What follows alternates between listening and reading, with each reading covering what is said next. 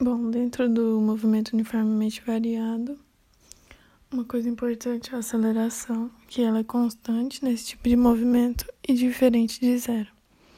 E a velocidade ela varia. Então, para descobrir a aceleração, a fórmula é ΔV sobre ΔT. No movimento acelerado, a, mo a velocidade aumenta. E no movimento retardado, a velocidade diminui.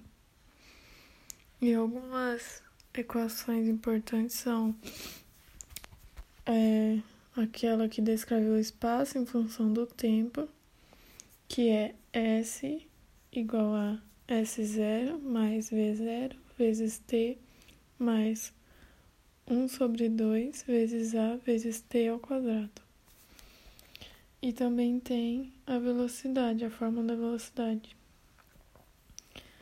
Como a velocidade varia de forma linear com o tempo, então tem essa forma.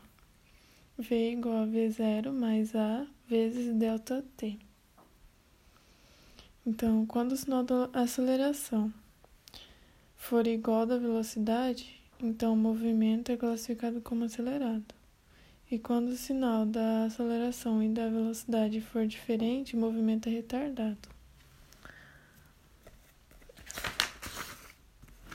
Também tem a equação de Torricelli, equação de Torricelli é V ao quadrado igual a V0 ao quadrado mais 2 vezes A vezes delta S.